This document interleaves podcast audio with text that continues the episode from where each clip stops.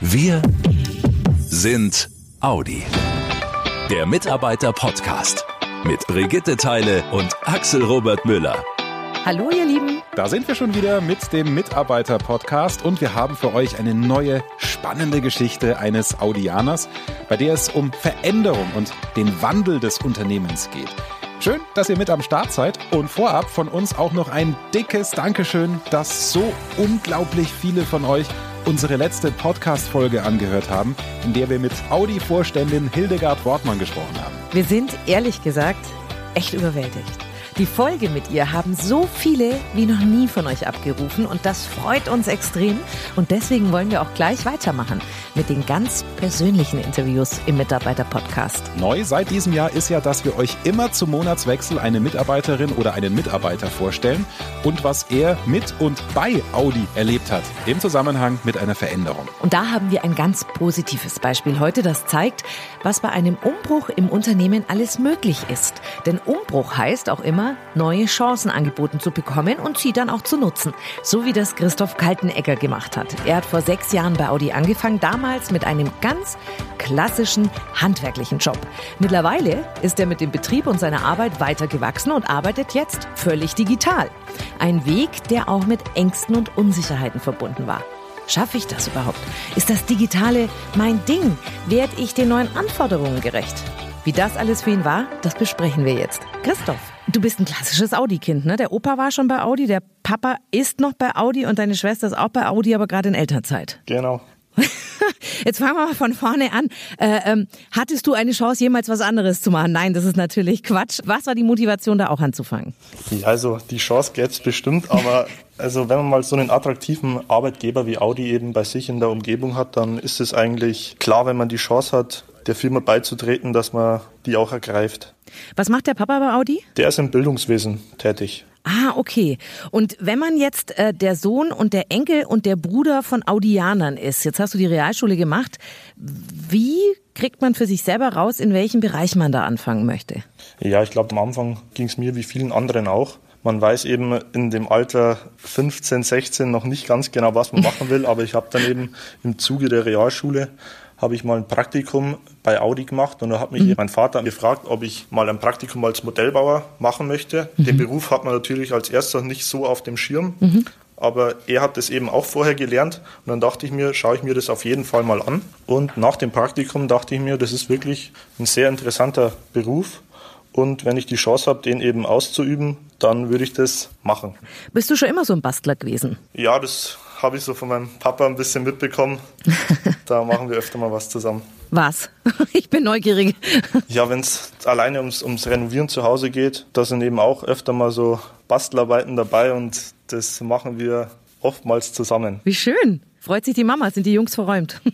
Genau. Gerade in der Automobilbranche sind ja die Fortschritte und Umbrüche rasant, vor allem natürlich bei so einem Leader wie Audi. Ähm, das hieß wiederum für dich nichts mehr händischer Modellbau, sondern rein ins Digitale. Wie hat sich dein Arbeitsalltag da ganz konkret verändert? Ja, also ich ähm, habe eben Modellbauer ja wie gesagt gelernt, habe dann im Sommer 2017 ausgelernt, war auch in der Fachabteilung im Exterior-Modellbau. Mhm. Und Ende 2017 hat es dann die Chance gegeben, eben auf Leihbasis erstmal zu Idee zu wechseln, aber das ist noch nicht die Tätigkeit, die ich derzeit jetzt ausführe. Und nach einer Zeit im Dezember 2018, da hat sich dann eine Chance aufgegeben für mehrere Mitarbeiter des Modellbaus eben zu Idee zu wechseln als neue Stelle und habe mich darauf eben mal beworben und hatte auch das Glück, dort übernommen zu werden.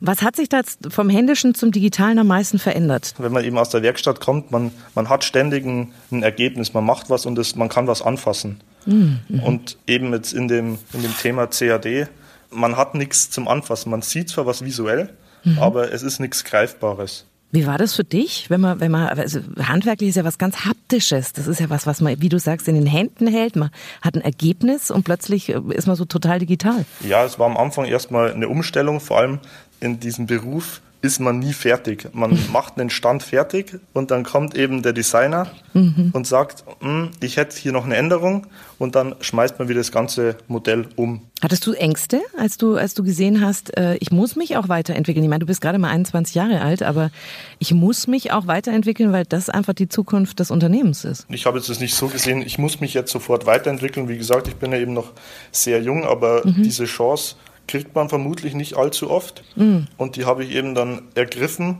Dadurch laufe ich jetzt eben seit August, seitdem ich auf der Stelle übernommen wurde, durchlaufe ich das sogenannte ähm, Modelleurstraining.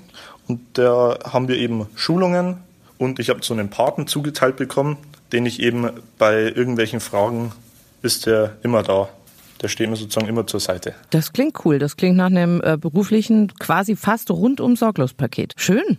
Ähm, was sind die Vorteile für dich beim digitalen Arbeiten? Man kann schnell Dinge ändern. Man ist eben sehr flexibel. Es hört sich auf jeden Fall so an, als wenn du sagen würdest, hab keine Angst vor Entwicklungsprozessen und vor Umwandlungsprozessen. Also bist du gut aufgefangen worden? Ich bin wirklich sehr zufrieden mit der, mit der Stelle und eigentlich erfüllt mich der Beruf sehr. Wow, das ist voll cool weiß nicht, wie viele Leute das über sich und ihren Beruf sagen können. Ja. Du bist ja noch mitten in diesem Umwandlungsprozess drinnen, hast das vorhin schon gesagt. Der geht jetzt noch wie lang? Der geht jetzt noch bis voraussichtlich Januar 2021. Und dann bist du da komplett fertig und in der Abteilung angekommen. Genau. Was sind so deine persönlichen Ziele für die nächsten, sagen wir mal, für die nächsten fünf Jahre? Ja, mich möglichst gut jetzt in das Team noch fertig zu integrieren, um dann auch voll arbeitsfähig zu sein. Und ja, ich mache nebenbei gerade auch noch eine Weiterbildung mhm. und die eben noch erfolgreich abschließen und dann mal schauen, was die Zukunft noch so bringt. Was für eine Weiterbildung? Ich mache gerade einen Industriemeister. Auch noch? Genau, nebenbei. Nebenbei. Respekt.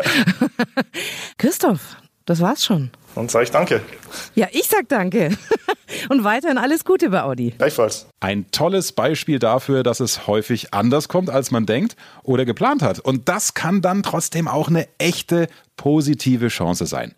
Falls ihr auch eine ganz persönliche Geschichte rund um das Thema Transformation bei den vier Ringen erlebt habt, die ihr euren Kollegen erzählen wollt, dann meldet euch gerne per Mail an mitarbeiterkommunikation.audi.de und abonniert am besten gleich auch den Mitarbeiter Podcast. Dann verpasst ihr keine Folge und bekommt automatisch eine Benachrichtigung aufs Handy, wenn es was Neues gibt. In unserer Februarausgabe, da geht es auch um den Wandel bei Audi und zwar dem Wandel an der Zapfsäule. Mehr als 4500 Lademöglichkeiten für Elektrofahrzeuge will Audi nämlich an seinen Standorten in den kommenden Jahren bauen. Aber was muss man beachten? Bei so einem Riesenvorhaben.